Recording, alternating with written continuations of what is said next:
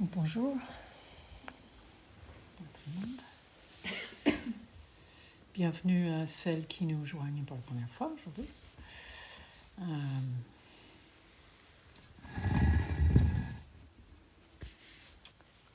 le soleil est revenu. Ça continue de nous surprendre. Euh, ce matin, il y avait du brouillard sur les collines, sur les montagnes là-bas. C'était magnifique. Hier soir, pluie terrible, euh, vent, euh, tout change. Ça continue notre discussion d'hier sur l'impermanence, sur notre, ce qui nous génère notre problématique principale dans la vie, c'est on ne veut pas que les choses changent ou on veut que les choses changent et ça ne marche pas et donc on souffre, on galère, euh, on s'angoisse, on est frustré, on est en colère, on est triste. Euh, et le, météo, c'est vraiment un exemple idéal pour euh, nous rappeler ça régulièrement, régulièrement, régulièrement. Euh, aujourd'hui, j'ai, amené un, un Coran que j'aimerais bien discuter avec vous qui est euh, en lien avec ça, avec ce que je viens de dire et avec ce qu'on a dit hier. Mes lunettes sont sales. Euh, et euh, un Coran, c'est. Les Corans, dans notre tradition, dans les traditions zen, c'est les petites histoires, les échanges, les dialogues, les extraits de poèmes ou de sutras qui qui donne un petit aperçu ou qui peut nous euh, inciter à questionner euh, l'essence du monde, de l'être, euh, de la réalité, d'une façon qui ne correspond pas à notre esprit discursif qui d'habitude va expliquer, diviser, créer les catégories, euh, euh, formuler euh, et écrire une thèse là-dessus. C'est vraiment, comme j'ai dit hier, un peu de, de regarder avec le cœur. Donc ça, ça appelle plutôt quelque chose qui n'est pas notre intellect, ces histoires. bon, c'est, je ne vais pas rentrer pour l'instant, peut-être demain, je vais parler plus, ou peut-être tout à l'heure, je parlerai plus de ce que c'est les Corans, mais euh, il y a des centaines, des centaines, des milliers probablement de Corans répertoriés. Euh, chaque instant est un Coran en fait. Euh, c'est pas répertorié dans un livre, mais chaque instant est un Coran parce que ça nous présente avec juste ceci, juste cela, la réalité à cet instant-là, qui est incompréhensible qui ne peut pas être saisi par notre intellect. Ça peut être expérimenté, comme j'ai dit hier, mais ça ne peut pas être saisi. Alors, dans ce sens-là, chaque instant, c'est un Coran. Notre vie, c'est un Coran. C'est incompréhensible, notre vie. Euh, la vie et la mort, c'est incompréhensible. Ça nous échappe, disons. Euh, ceci dit, la tradition d'abord Chan, ça a commencé en Chine, a fait des recueils, a ramassé des contes, les histoires un peu à gauche et à droite, euh, enfin les histoires les dialogues, etc., à gauche et à droite, a créé les recueils et appelé ça les Corans. Ça veut dire juste un cas public Coran. C'est-à-dire que c'est un cas que tout le monde peut utiliser pour approfondir sa pratique, pour euh, faciliter un aperçu, une ouverture vers la réalité absolue de ce qui est.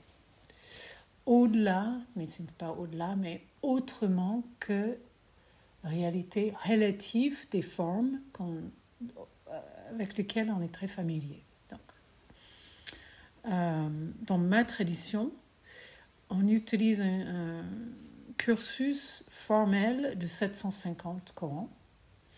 Euh, L'obligation n'est pas de les terminer, on n'est pas, notre objectif, c'est pas arriver au bout, c'est juste de travailler avec le Coran qui est devant nous à cet instant. Et on s'occupe de l'autre après, à un autre moment. Donc c'est juste maintenant. Et c'est une pratique qui se fait avec un maître euh, pour approfondir à travers cette relation. Comme j'ai dit hier, on ne s'éveille pas toute seule.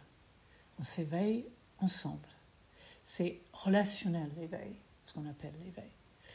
Donc, c'est essentiel de travailler ça avec un maître. Pas d'une, c'est pas étudié, c'est pas une étude littéraire des Corans ou historique, c'est expérientiel. Alors, ce Coran que j'ai choisi, ça vient d'un livre qui s'appelle le livre d'équanimité, qui a été euh, créé au Xe siècle en Chine euh, par un maître qui s'appelle Shokaku. Wanshi, Wanshi Shokaku. C'est pas très important, c'est juste que ça vient de cette euh, collection-là, où il y a une centaine de Corans. Euh, alors ça, c'est le cas numéro 12. Et le titre, c'est Jizo plante les champs. C'est dommage que Adrien n'est pas euh, Et donc, je vais lire le Coran et puis on va le regarder. On va le déplier, on va le regarder dans tous les sens, les différents aspects, qu'est-ce qui vient à propos de ça. Donc, ça, c'est Jizo, plante les champs. Alors, Maître Jizo demande à un moine, souvent c'est les moines, parce qu'à l'époque c'était une pratique monastique. Aujourd'hui, dans l'Occident, c'est très, de moins en moins une pratique monastique proprement dit, disons, les gens qui vivent dans des monastères. À l'époque, c'était ça, mais aujourd'hui, c'est de moins en moins. Donc, le maître Giso demande au, au, moine Shuzan, qui vient d'arriver, D'où viens-tu? C'est une question classique dans le zen. Et c'est une question piège. Toujours. Parce que c'est la façon que le maître va tester la compréhension du, disciple, où est-ce qu'il est, qu'est-ce qu'il comprend vraiment de cette, de cette pratique, etc. Donc, d'où viens-tu? Shuzan, très direct, je viens du sud. Euh, comme aujourd'hui, euh, dimanche, samedi, quand on est arrivé, en se disant euh, T'es venu d'où euh, Comment t'es venu etc., etc. Très normal, entre guillemets, pour l'instant. Alors le maître dit Ah, comment est le Dharma là-bas? Donc le Dharma, c'est l'enseignement, la pratique. comment c'est là-bas, dans le sud? Parce qu'apparemment, ils sont dans le nord. Suzanne dit ah, il y a beaucoup de débats qui se fassent, qui se fassent, qui est en train de se faire là-bas. Je traduis en direct de l'anglais, hein, donc euh, il y a beaucoup de débats là-bas. Euh, et Giso dit ah, ici c'est mieux pour moi de planter les, les champs, de faire des galettes de riz et de manger. Suzanne demande bah et les trois mondes les trois mondes, c'est un concept euh, dans le, dans le zen qui est euh, les trois mondes. On peut voir ça de différentes façons. On peut dire passé, présent et futur, par exemple. Plus, un peu plus élaboré et formel, c'est le monde des désirs, le monde du forme et le monde du non-forme. Pour l'instant, on n'a pas besoin de comprendre ça. C'est juste Shuzan, le disciple, tout de suite, il complique l'affaire. Mais alors, qu'est-ce qu'on fait avec les trois mondes alors? Et Jizo dit Qu'est-ce que c'est Qu'est-ce que c'est que tu appelles les trois mondes?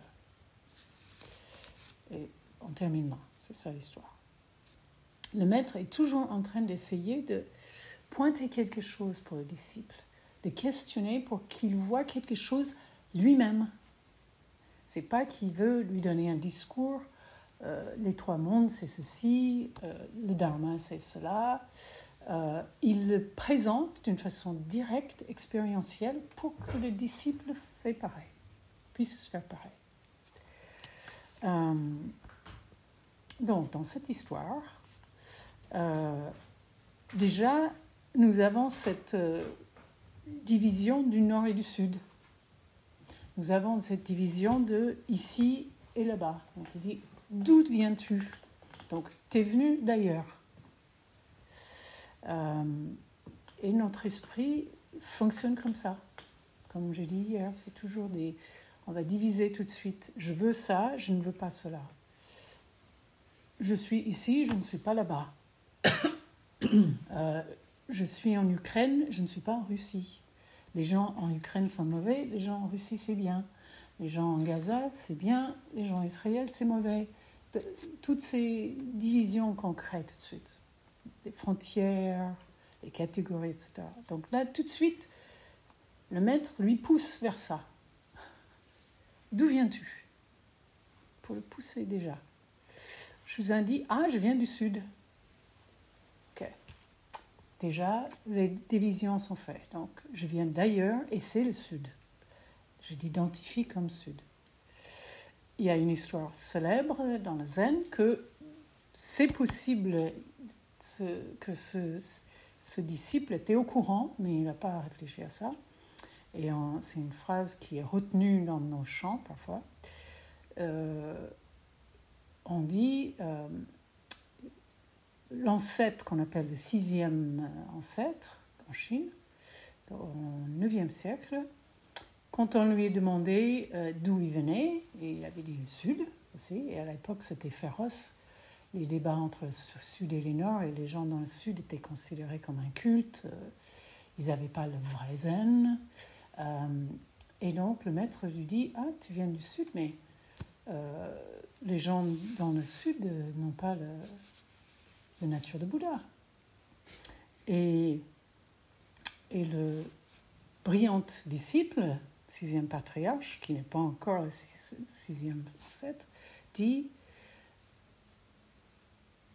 il y a bien du nord et du sud dans le monde relatif. Bon, ce n'est pas exactement ces mots. Mais sur le chemin, dans cette pratique, dans l'essence de qui on est, notre véritable nature, il n'y a pas du nord et du sud.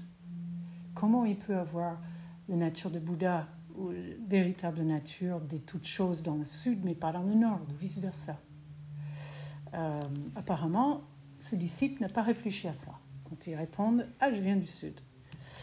Et l'autre, lui, pousse encore Alors, comment c'est le Dharma là-bas?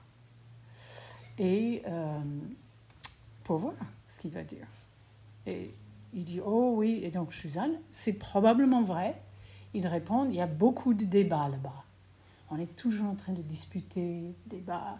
Ma pratique, c'est meilleur que l'autre. Les gens du Nord ne savent pas pratiquer. Les gens du Sud, oui, moi j'ai de vraies pratiques, toi non, etc.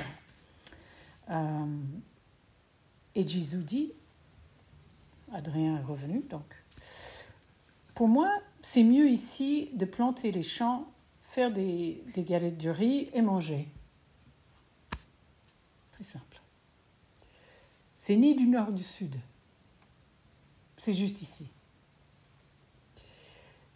Je vous en demande, ah, mais les trois mondes alors Donc il revient tout de suite dans toutes les catégories, dans les enseignements officiels, les sutras, les, ce qu'on a dit. Euh, comme j'ai fait, j'ai cité un chant qu'on fait pour élaborer ma parole. Enfin.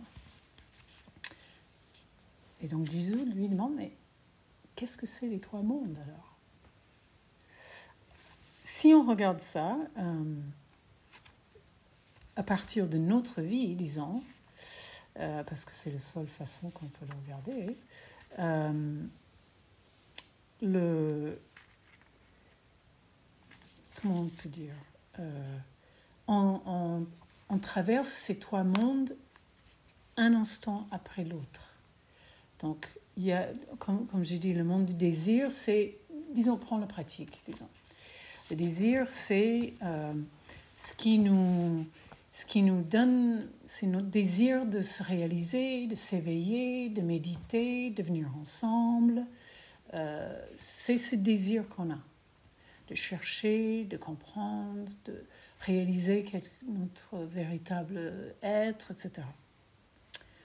Absolument essentiel pour notre vie, ça. Et dans le...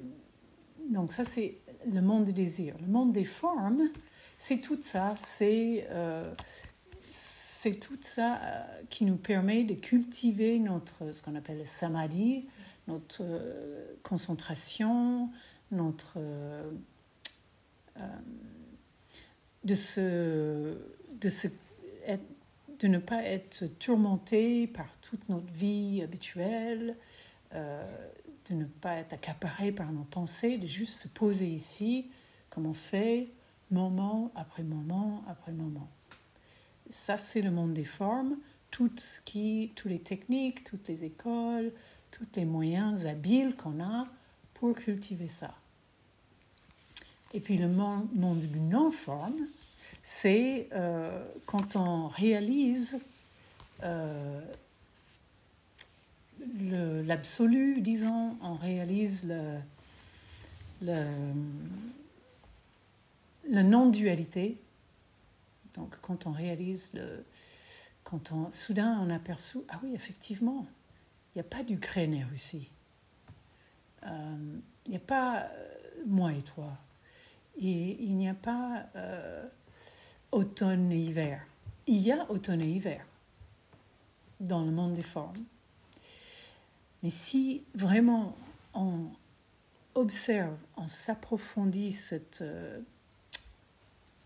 rester sans bouger et on clarifie, notre esprit devient plus clair, on ne peut pas trouver un moment où l'automne devient hiver et hiver devient printemps. C'est un changement permanent. C'est toujours en mouvement. Euh, on ne peut pas le fixer.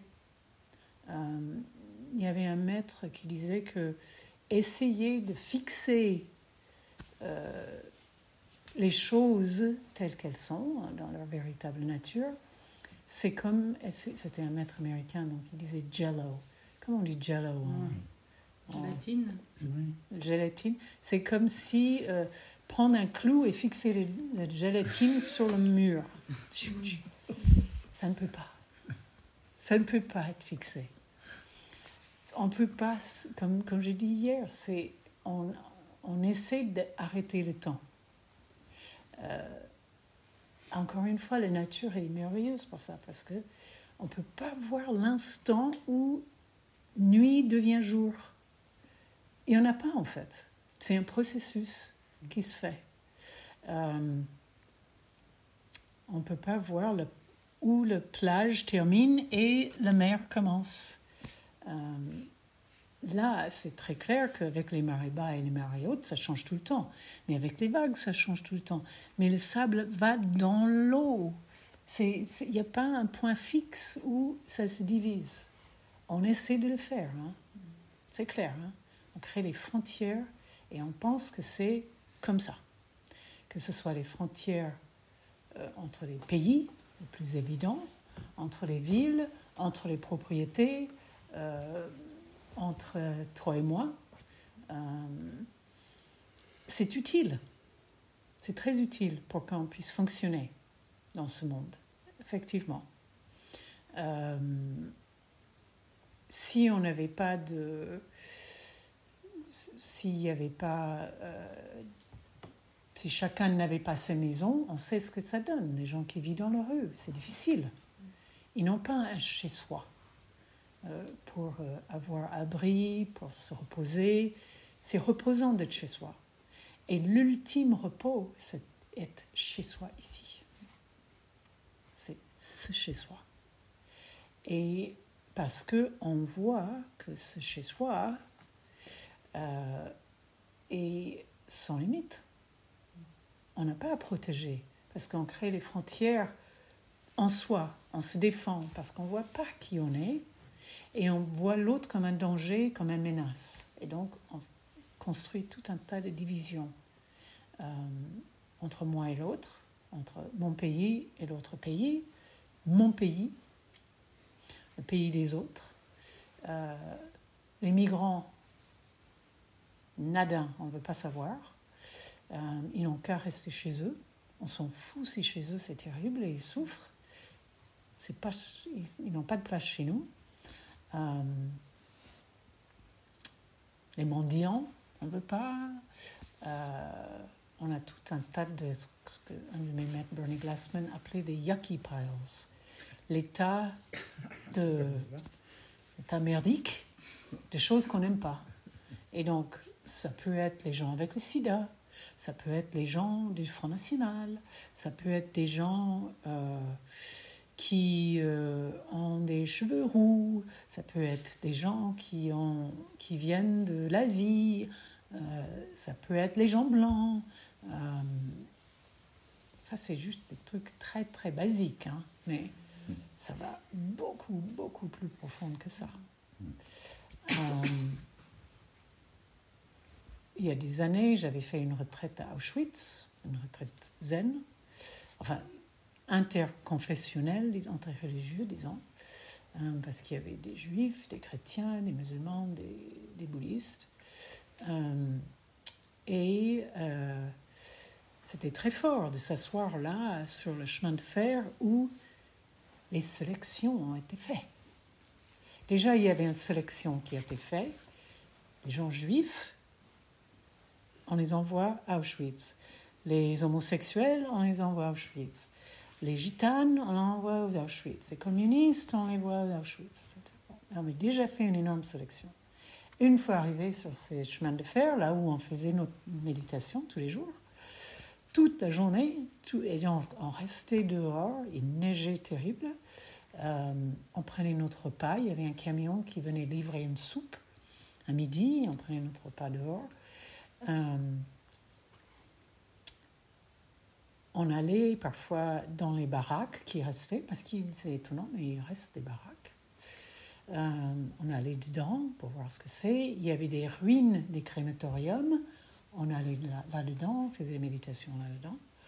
Et toute la journée, on avait des listes et des listes parce que les, nazis, les Allemands, euh, mais particulièrement les nazis, étaient très très organisés et ils avaient gardé les listes de tous les noms et les origines des villes, des gens et les âges. Et donc, on a les listes de toutes les gens qui ont été, des, millions de gens qui ont été tués là. Et donc toute la journée, à tour de rôle, on était une centaine de personnes, à tour de rôle, on avait une liste, chacun avait une liste, et on se mettait et on chantait les noms, de on lisait les noms de tous les gens qui ont péri là, avec les neiges qui tombent. C'était comme les gens étaient les flocons de neige en fait. C'était sans cesse, sans cesse, sans cesse, toute la journée, pendant cinq jours, on faisait ça. Pas la nuit, la nuit, on avait la chance, on allait dormir quelque part, mais toute la journée. Et sur cet endroit où les sélections ont été faites, où on faisait cette tri, cette personne va vivre et cette personne non. Et cette personne va vivre, mais un calvaire. Cette personne va bosser. Cet enfant va aller dans ce laboratoire pour les expériences. Euh, cette femme va aller là, être un prostituée. Toutes les sélections ont été faites et on faisait notre méditation, essayant d'approfondir une expérience de la non-dualité dans ce lieu qui était l'extrême dualité, mais poussé à l'extrême de dualité, séparation. Euh, et les expériences des uns et des autres. Le soir, on faisait, euh, on avait la possibilité d'exprimer ce qu'on expérimentait. Il y avait des présentations, il y avait des gens parmi nous qui étaient les enfants des euh, officiers SS allemandes. Il y avait des survivants des camps, il y avait des, des juifs dont les parents ont péri là. Maintenant, il n'y a pas beaucoup de survivants des camps parce qu'ils sont trop vieux, mais ça c'était il y a presque 30 ans j'ai fait ça. Euh, il y avait euh, donc les Allemands, il y avait des Israéliens, il y avait des Polonais qui vivaient très près d'Auschwitz, euh, qui venaient de là, euh, de ce coin, qui n'est pas très loin de Cracovie. il y avait du tout. Et chacun partageait ses expériences. Et un soir, une femme, une américaine d'origine juive, mais qui je ne sais pas si elle avait vraiment un lien avec Auschwitz, elle nous a témoigné, elle était horrifiée, parce qu'elle a dit, je me rends compte que depuis toujours, j'ai fait Auschwitz à l'intérieur de moi-même. J'ai choisi les parties de moi que je voulais, les parties que je ne voulais pas. Et j'ai essayé d'exterminer ce que je ne voulais pas. Elle dit, pire que ça, j'ai imposé ça à mes enfants. Cette femme, elle avait peut-être 60 ans à l'époque, je ne sais pas. Donc elle avait des grands-enfants. Et elle a dit, je suis tellement triste et désolée que j'ai fait ça, que j'ai imposé cet Auschwitz d'abord à moi-même et puis aux autres. Ben, on fait tout ça de certaines façons. Peut-être, on va pas dire qu'on est tous on a tous la capacité d'être un protagoniste d'Auschwitz, disons. Et c'était très fort à un moment. Il y avait un ancien, un, moine zen qui était un ancien vétéran de Vietnam, euh, qui était là, et il nous a encouragés à, plutôt que de regarder tout le, le nom des gens qui ont péri, aller dans les baraques, dans le crématorium, focaliser sur les victimes parce que on a tous fait ça et on a devant il y avait des murs où les gens étaient certaines personnes ont été euh, on dit exécutées exécutées par fusil. Et donc euh, évidemment tout le monde allait se mettre contre ce mur pour voir ce que c'était d'avoir les fusils pointés sur elle sur, sur soi. Mais ce, vétéran de Vietnam nous a dit n'arrêtez pas là. Allez à la place de personnes qui avaient le fusil. Regardez en haut vers les miradors. Qu'est-ce que c'était ça?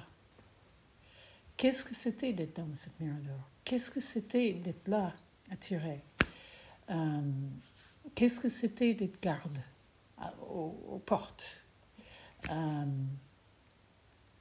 et ça, c'était très fort parce que c'était tellement intense cette expérience qu'on pouvait voir qu'on avait ça en nous aussi. On avait cette possibilité. Et comme cette femme a vu, elle le faisait à, l'intérieur d'elle-même, mais aussi aux autres. Euh, Et ça, semble curieux, mais c'était notre expérience. Ça faisait comme on pouvait, c'est un koan, disons. On, était incité à vivre ça comme un koan. Donc le koan, c'était comment euh, je pouvais être un garde dans un mirador. Comment je pouvais être un garde avec un fusil qui tirait sur les gens? Il faut se mettre à leur place pour savoir. On ne peut pas savoir sinon. Et donc, on fait notre mieux pour se mettre à leur place. Et on expérimentait la compassion pour ces gens. Parce qu'on ne peut pas faire ça aux autres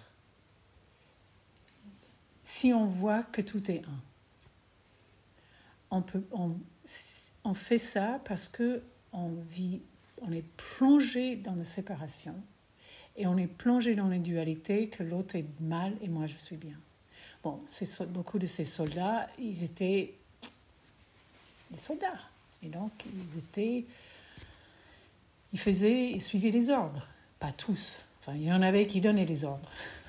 Euh, et euh, il y a différents niveaux de suivre les ordres, etc. Mais quand même, on ne peut pas faire ça si on ne souffre pas nous-mêmes.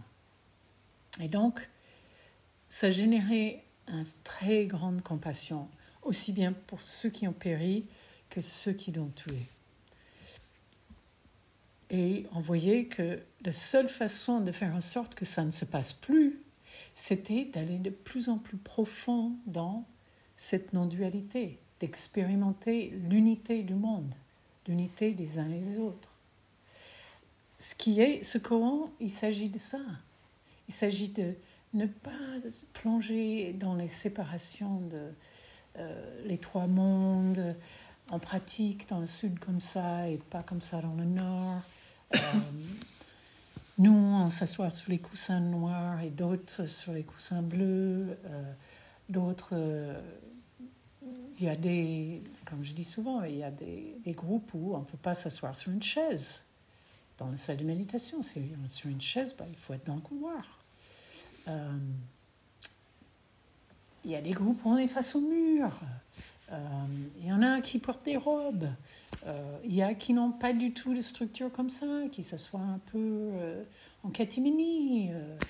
Il y en a qui méditent pendant trois heures. Il y en a qui méditent pendant 20 minutes. Enfin. Et ça, c'est juste pour rester dans le contexte bouddhiste. Dans les autres, c'est infini. C'est comme des flocons de neige. Et on a un courant qui dit merveilleuse flocon de neige, il ne tombe pas dans un autre endroit. Chaque flocon de neige à sa place. Aucun, comme on sait, aucun flocon de neige se ressemble. Ils sont tous différents. Euh, et aucun tombe dans le même endroit qu'un autre. Ils sont aussi très éphémères. Ils tombent, disparaissent. C'est comme nous. On est des flocons de neige en fait. On, on, est pareil. On est tous différents, mais on a la même nature. Les flocons de neige sont tous l'eau. Enfin, et même si on, si on élabore ça, ils sont la vapeur, ils sont la pluie, ils sont la neige, ils sont la glace, euh, ils sont les nuages, euh, ils sont le verre d'eau, ils sont une tasse de thé. Euh, ils sont le papier parce qu'ils ils ont arrosé les arbres qui nous a donné le papier. Et ils sont le ciel, ils sont le soleil. Ça, c'est à la fois chacun est absolument unique, comme nous, et tous en même nature. Par contre, on ne va pas voir ça si on se fixe sur les trois mondes. Euh, on pratique le zen comme ceci dans le sud et comme ça dans le nord. Euh, et bon, ça c'est dit et c'est apparemment très profond et plein de sagesse.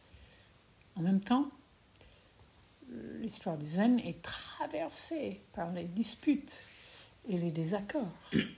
Euh, de quelle école euh, a la meilleure pratique Notamment, est-ce qu'il faut se concentrer juste sur la posture et juste sur la méditation ou est-ce qu'il faut chercher à se réveiller, s'éveiller?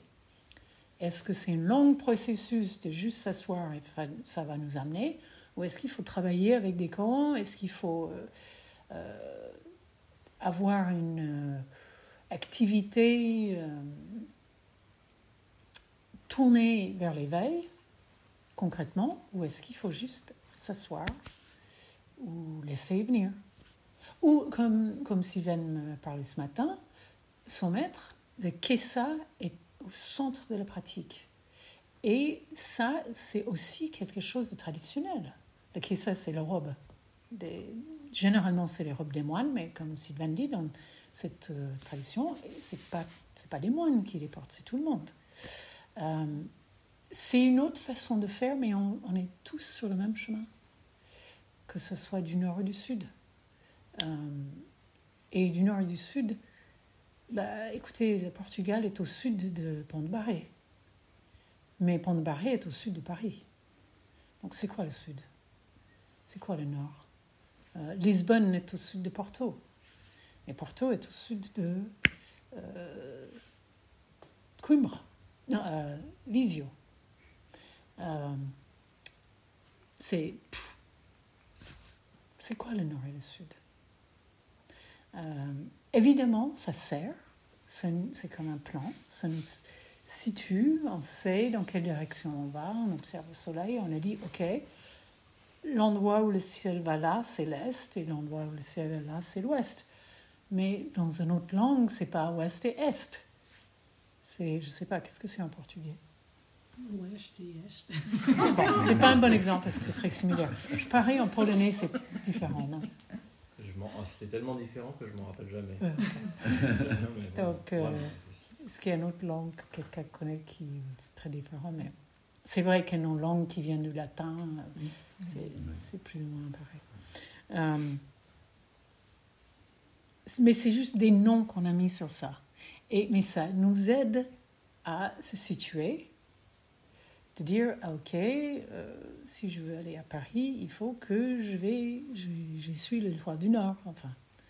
On va pas faire ça, on va suivre le GPS, qui est encore plus compliqué. On va, on va aller de plus. C'est ça l'esprit humain, c'est comme j'ai dit hier. C'est merveilleux. Il peut simplifier notre vie en compliquant les choses, euh, en le mettant de plus en plus détaillé, en plus en plus affiné même, pour soi-disant simplifier la vie. Euh, moi, j'aimais bien l'époque parce que je suis la génération où il n'y avait pas de téléphone portable et il n'y avait pas d'email et tout ça. Moi, j'adorais ça. On avait rendez-vous avec quelqu'un et bon, on y allait. Et si la personne ne venait pas, bah, il y avait un problème. Et, bah, ok, c'est. quand je vivais, vivais dans pas à Paris, mais dans une autre ville à Paris, euh, en France, on était étudiants, personne n'avait un téléphone. Les étudiants n'avaient pas de téléphone si tu voulais voir quelqu'un, soit tu allais au café où tout le monde se retrouvait tout le temps, tu pouvais même téléphoner au café et dire est-ce qu'un tel est là, euh, ou tu pouvais aller frapper à leur porte. C'était une autre monde. C'était euh, et pourquoi pas? Bon, c'est pratique aujourd'hui avec des SMS et des mails et tout ça. Oui, c'est vrai. Euh, mais est-ce qu'on peut ne pas comme je disais hier, mon problème, c'est qu'on s'attache. On s'attache à ça. Les choses doivent être comme ça. Euh, moi, je peux lâcher. J'ai mis longtemps d'avoir un téléphone portable, mais j'ai lâché finalement euh, parce que c'était utile. Euh, notamment, j'avais un fils en collège et je voulais savoir où il était. et est-ce qu'on peut, comme on disait hier, lâcher nos préférences, lâcher nos idées de comment les choses doivent être? Si on peut faire ça, on a la possibilité de s'ouvrir à d'autres choses, à s'ouvrir à, comme j'ai dit, cet repos ultime de qui on est véritablement. Parce que notre idée de qui on est, c'est oui, je viens du Sud, euh, je m'appelle Suzanne, je suis de tel ou tel monastère, je suis né dans tel ou tel endroit, mes parents ont fait ceci, euh, toute mon histoire, etc. etc. C'est super d'énumérer tout ça, évacuer tout ça, parce que c'est pas ça qui tu, qui tu es. Ah, c'est pas du tout ça qui tu es. Pas du tout, du tout. Évidemment, si tu évacues tout ça et tu arrives, comme je dis, à l'aéroport et tu veux prendre un avion, et tu dis, euh, il dit passeport, tu dis, ah bah, je ai pas. mais pourquoi pas? Parce que je ne suis pas ça. Euh, non. Parce qu'il faut traverser une frontière, il faut monter dans un avion, il faut fonctionner dans ce monde. Donc, est-ce qu'on peut avoir la liberté de fonctionner dans ce monde, dans ce monde? Comme il dit l'autre, ah, c'est mieux pour moi, dans cette circonstance, ici maintenant, de planter les champs peut-être un autre moment, c'est pas le moment de planter les champs. En ce moment, il faut planter, je crois, certains champs et pas d'autres. Quoi? Salade. Salade. Beaucoup de salade. Voilà. En ce moment, on plante des salades. On plante pas, je sais pas, euh, les courgettes, je sais pas. Si, on vient de manger les courgettes. Ah, ok. Il y a des saisons pour chaque situation, chaque circonstance. C'est ça comme chaque flocon de neige, est unique. Euh, quand on a faim, on mange. son boulot ici, Adrien, c'est de faire la cuisine. Euh, J.C. Chansa, c'est d'occuper des, des hôtels ou le jardin.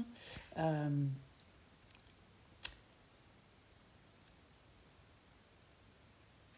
je découvre qu'on avait mis du lavande pour l'eau, dans l'eau. Euh, on a répondu à une circonstance très précise. Et on a répondu avec les moyens d'abord. Euh, si on était euh, à Lisbonne, on n'aurait pas eu de lavande, je pense. Je ne sais pas ce qu'on aurait eu, mais... Hibiscus. Quoi? Hibiscus. Peut-être, hibiscus, effectivement. Euh, donc, on répond avec ce qu'il y a. À cette circonstance très précise dans laquelle on est. Mais si on, s'attache à commencer dans le sud, euh, on ne va pas pouvoir fonctionner euh, avec euh, justesse ici maintenant. La cuisine, c'est un exemple parfait, surtout dans une retraite zen, parce qu'il y a un certain nombre d'ingrédients et le cuisinier est obligé à faire avec. Bon, il peut être très euh, têtu et dire Ah non, je veux faire des ratatouilles, donc il faut acheter des tomates, des poivrons, des courgettes. euh, faire faire, je veux faire une ratatouille, même si c'est pas du tout la saison de ratatouille, mais il va trouver ça. Euh, c'est pas vraiment être en phase avec les circonstances. En plein été, peut-être, ou là où on était notre retraite cet été, c'était une ferme euh, biologique et euh, des, des citrons, des oranges, tout ce qu'on a mangé pendant toute la semaine venait de là.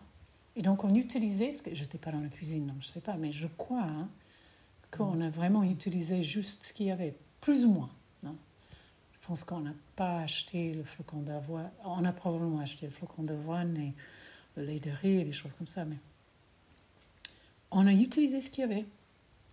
Euh, ce qui fait qu'on mangeait un peu tout le temps la même chose, préparé autrement, avec créativité. Euh,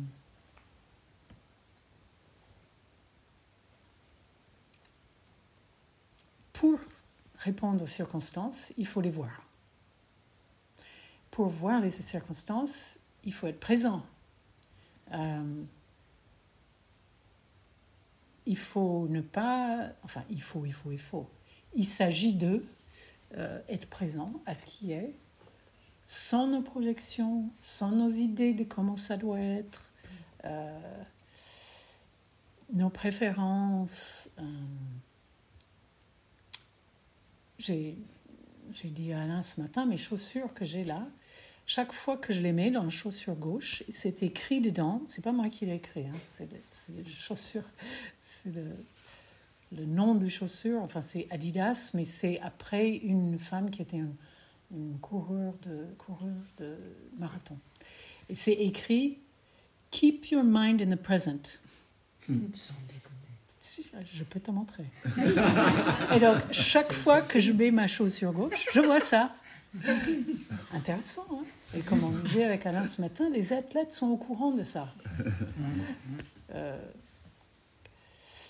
ça ne veut pas dire que, en d'autres circonstances, ils gardent, ils sont présents, leur esprit est présent. Euh, mais dans leur domaine, c'est vraiment les gens éveillés dans leur domaine. hein. Euh,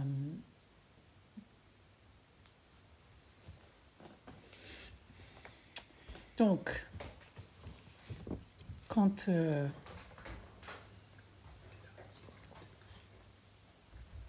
c'est pas aussi évident, toujours, de voir ce qu'il faut faire. Euh, on ne sait pas parfois ce qu'il faut faire et ce qu'il ne faut pas faire, et donc souvent c'est ça. Euh, c'est ça nos questions. Euh, comme on a eu la question hier de bah, comment faire euh, dans cette situation, euh, euh, la question de Gish à propos de sa mère, euh, etc. Et euh, on ne sait pas toujours. Mais ce qui est important, c'est, je regarde juste si j'avais des notes. euh,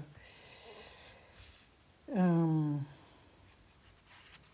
ce qui est important, c'est de prendre cette euh, pause.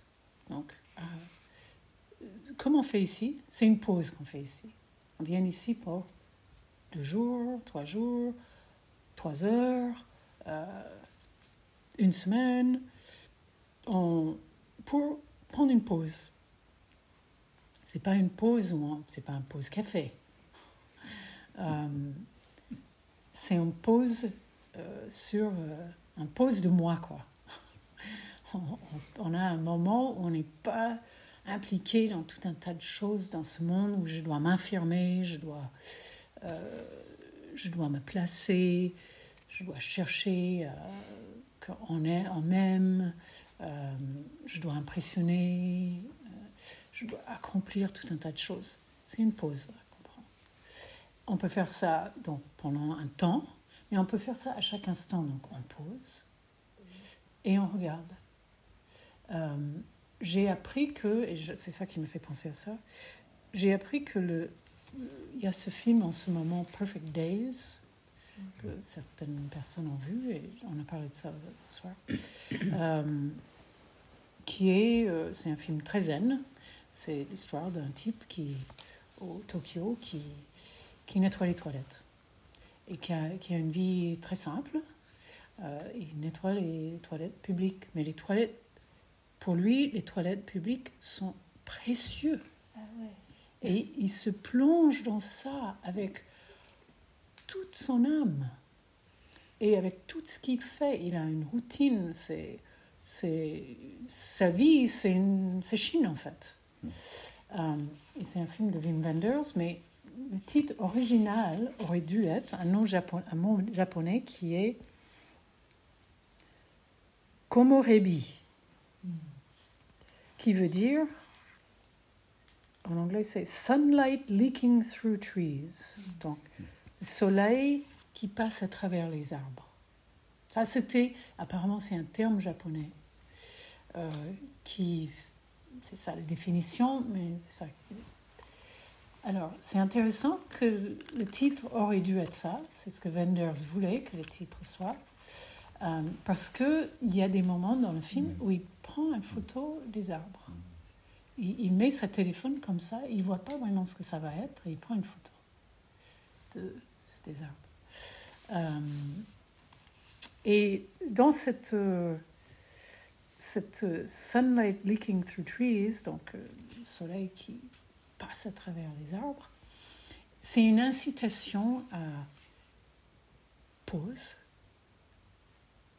regarder, euh, et voir avec son cœur plutôt. Ne pas, comme j'ai dit, avec vue ici, de, ah, c'est quel genre d'arbre, ce sera mieux si l'arbre était placé autrement ce sera mieux si les feuilles n'étaient pas marron. Euh, qu'est-ce que c'est quand on était? Euh, Quel âge ont ces arbres? Est-ce qu'ils ont coupé l'autre arbre? On s'en fout. On prend cette pause et on est juste là. C'est une façon de se connecter avec l'arbre, avec le soleil, euh, à voir le soleil qui passe à travers et qui arrive jusqu'à moi. Euh, parce que probablement si ça passe à travers, je sens. Là, le soleil passe à travers les fenêtres. Euh, et ce n'est pas fixe. Parce que ça, dans deux minutes, dans, dans, très vite, ce ne sera pas ça. Ça aurait bougé, le soleil. C'est impermanent, c'est transitoire. C'est ça la beauté de tout ça aussi. Euh, c'est aussi cette notion de, tout est important. Donc cet homme qui nettoie les toilettes, chaque toilette est aussi important qu'une autre toilette. Chaque partie des toilettes aussi important que d'autres parties. Par, par moment, il défait les toilettes et avec un petit brosse, il est en train de nettoyer. Euh, je vous assure, les toilettes publiques à Paris ne sont pas nettoyées de cette façon-là. euh, un petit miroir.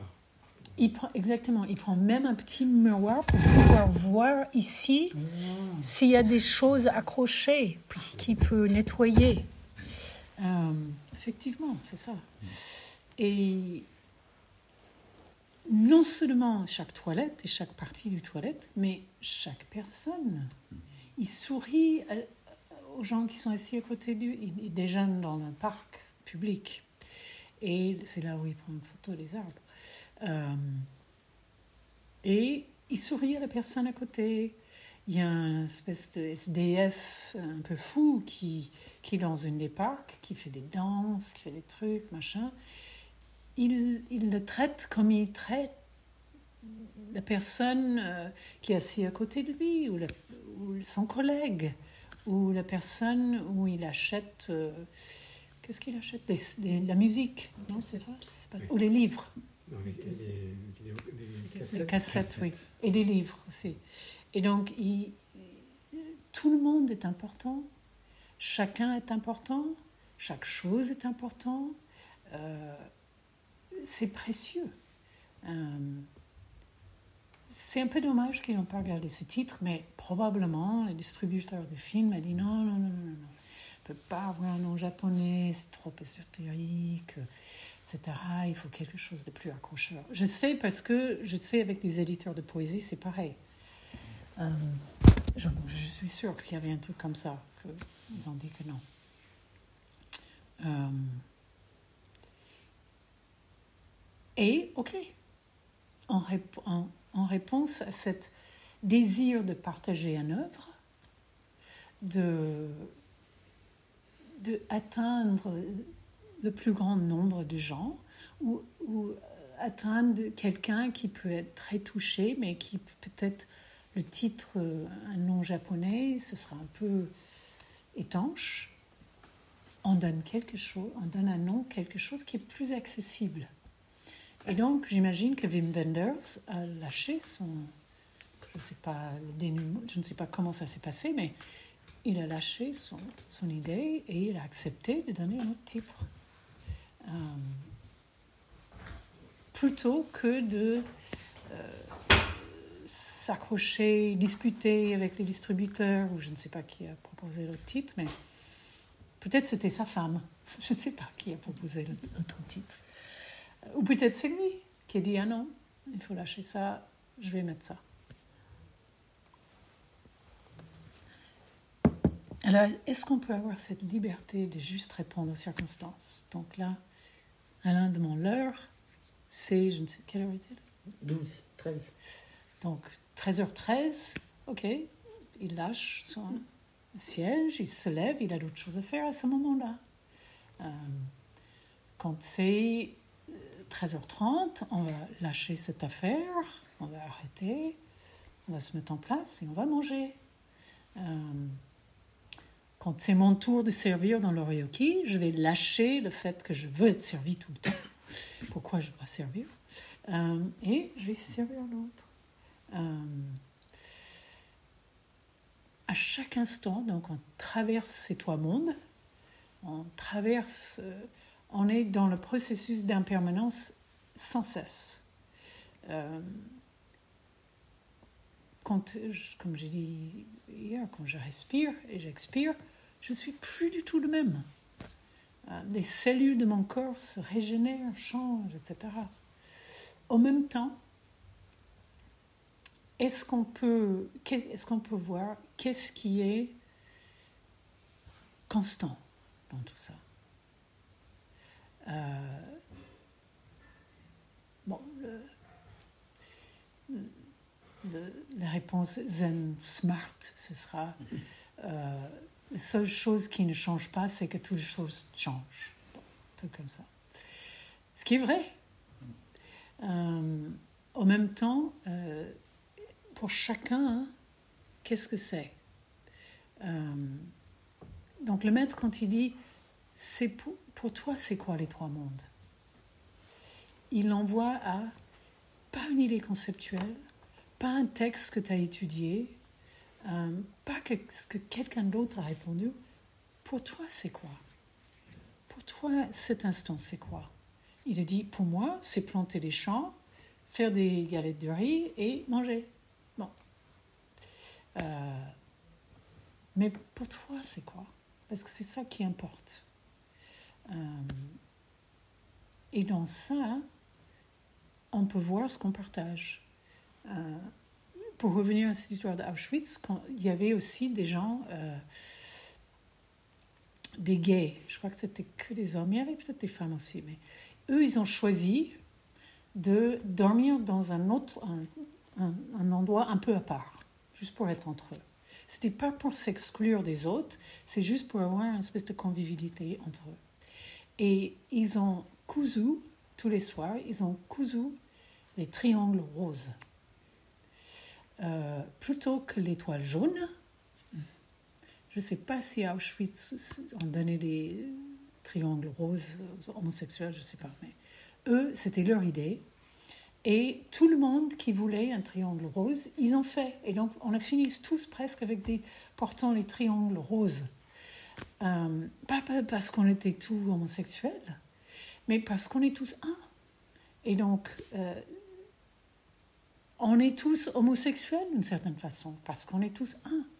Bien qu'on manifeste autrement, euh, on est tous un. Et donc, pour manifester ce qu'on partage, plutôt ce que nous sépare, on mettait ces, triangles. Euh, et chaque soir, ils nous faisaient rigoler avec des choses qu'ils ont vécues. Ils étaient très dynamiques et je crois qu'ils avaient même un chanson qui nous enchantait. Euh, ils ont partagé avec nous qui ils sont. Euh, tout en étant dévastés par ce qui est arrivé à leurs ancêtres. Euh, comme nous tous. Euh, donc, qu'est-ce qu'on, est-ce qu'on peut voir? Et le maître de cette retraite, à un moment où il nous a dit, c'était Bernie Glassman, il a dit à un moment, la seule chose qu'on partage, c'est nos différences. Euh, ce qui est un énorme courant, parce que qu'est-ce que ça veut dire? Qu'est-ce que ça veut dire? Euh, c'est comme les flocons de neige, on partage qu'on est chacun différent. Euh, on est chacun une manifestation unique de l'essence, de la nature de toute chose. parfois, on prend des, termes très élaborés, le vide, euh, la nature de Bouddha. Et en fait, c'est juste l'essence de toute chose. Euh,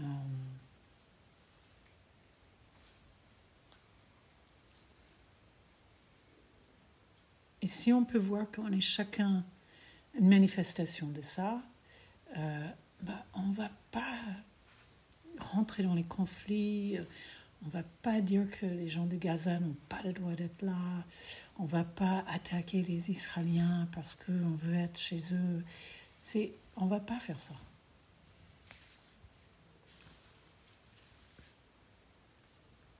Parce que tout le monde, ce qu'on partage, c'est qu'effectivement on est différent, mais c'est énorme de partager qu'on est différent. Est-ce qu'on partageait ça en appréciant la différence? Euh, Et donc le maître, quand il dit, ah, for me, it's better pour moi, c'est mieux de planter les champs. Peut-être dans un autre endroit, c'est pas meilleur de planter les champs. À une autre saison, c'est pas meilleur de planter les champs. À cet instant-là, c'est meilleur de planter les champs.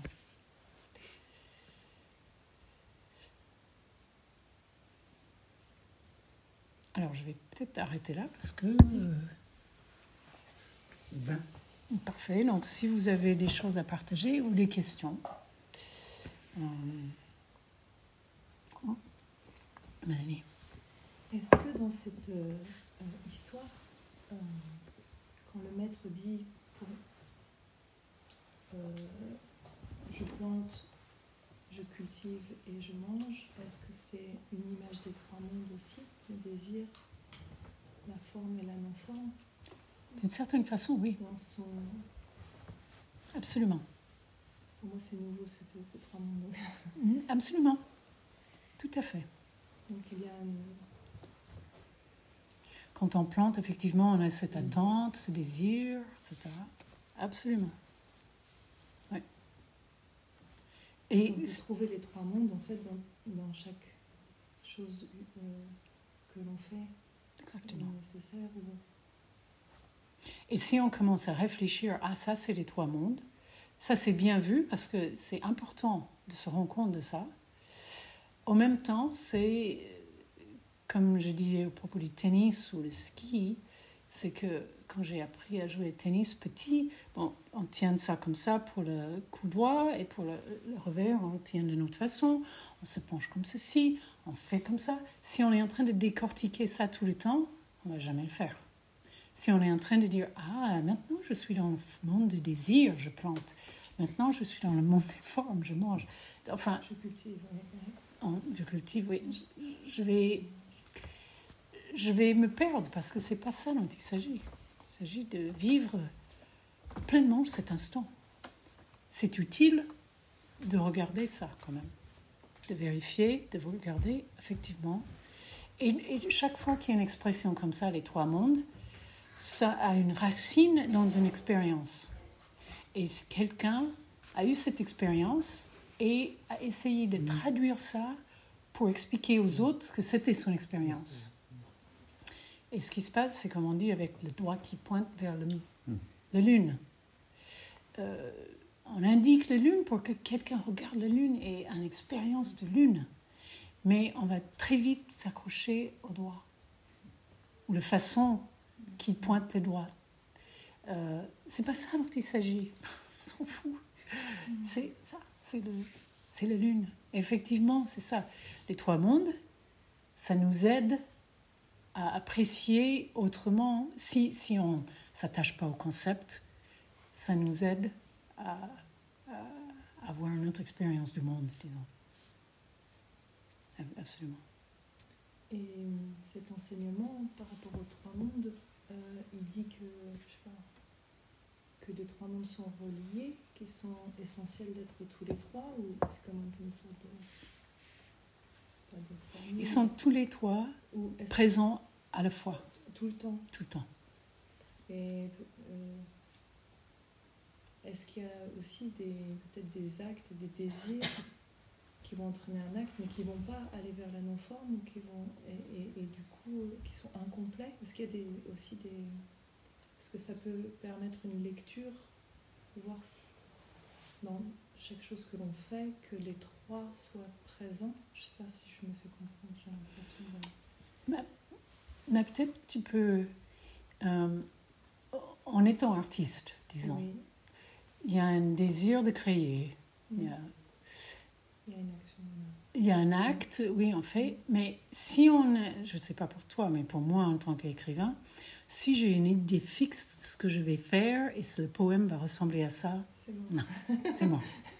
Donc il faut lâcher, il faut laisser, pour cultiver cet espace de désir.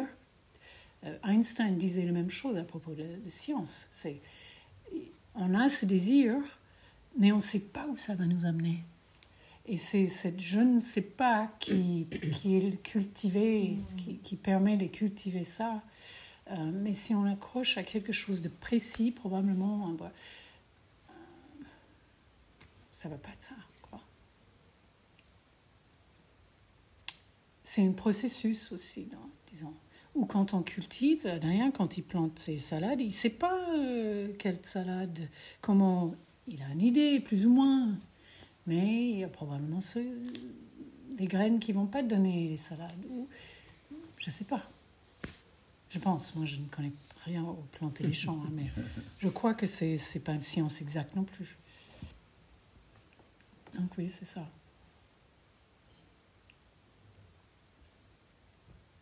On, on- rencontre toujours des difficultés quand on s'attache à quelque, quand on s'accroche à quelque chose. Euh, c'est pas les désirs qui sont un problème, c'est l'attachement à un résultat, à obtenir, euh, des choses comme ça.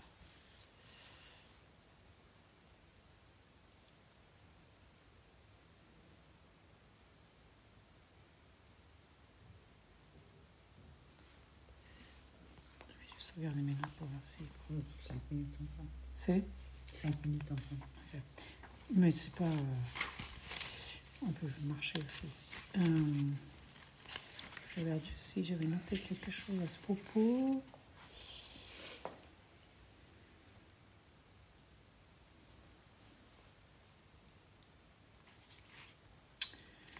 Non, c'est pour, pour élaborer un peu sur ce que Mélanie, a dit et, et l'histoire de créativité, c'est que euh, on a ce désir de, se connaître, on a ce désir de s'éveiller, on a ce désir de clarifier, euh, sinon on ne sera pas là. Ou on est juste, on est là pour la première fois, on a le désir de juste voir ce que c'est, découvrir. Euh, si on vient avec une idée très précise de ce qu'on va découvrir, on va être déçu parce que c'est pas ça qu'on va découvrir. Euh, et on va passer à côté de ce qui se passe véritablement. Euh, comme disait, euh, je reviens à Einstein qui disait que, bon, il commençait avec un désir, il se rendait compte de quelque chose, un phénomène, mais il ne savait pas de quoi il s'agissait, il ne savait pas comment expliquer ça, il n'avait aucune formule pour ça. Euh, mais il était ouvert au phénomène. Et puis une fois que quelque chose s'est manifesté, malheureusement je ne me souviens pas l'exemple qu'il donnait, mais euh, quelque chose s'est manifesté, je ne sais pas, un rayon de lumière, parce qu'il était euh, dans la relativité. Euh, après, il se mettait à à essayer de trouver une formule qui prouvait ça. Il ne commençait pas avec une formule et dire voilà le résultat.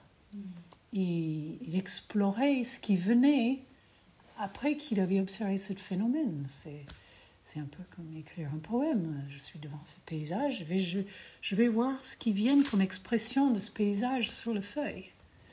Euh, et c'est ainsi avec tous les arts, avec les sciences, avec notre vie à chaque instant. Euh, et la découverte de soi, c'est comme ça. J'ai ces idées de qui je suis, comment je suis, mais si je m'accroche à ça, je ne vais pas la trouver. Je ne vais pas trouver qui je suis véritablement. Parce que je ne suis pas ça. Et les questions ultimes dans cette pratique, c'est qui suis-je? Donc, c'est pour ça que je reviens là-dessus. Peut-être on va regarder ça plus demain. Qui suis-je? Parce qu'il faut arrêter là, je crois. Donc jusqu'à demain, on ne sait pas. Quoi Jusqu'à demain, on ne sait pas. Mais demain, tu seras qui tu es. faut regarder. Regardez, regardez, regardez. Qui suis-je Qui suis-je Qui suis-je? Oui. Et pour ceux qui ne sont, qui vont pas être là demain, bah, vous pouvez aussi poser cette question. Alors, euh, on va faire euh, le marche vite. Ah oui, on va faire- faire des vœux. La marche vite, mais il faut vérifier avec le serveur si c'est prêt ou non. Parce qu'hier, on marchait peut-être un quart d'heure et je suis sortie, je demandais et où nous attendez Et donc j'ai dit, bah, on marche jusque tu viens. Donc il faut, que, faut vérifier avec eux. On fait les quatre Ok.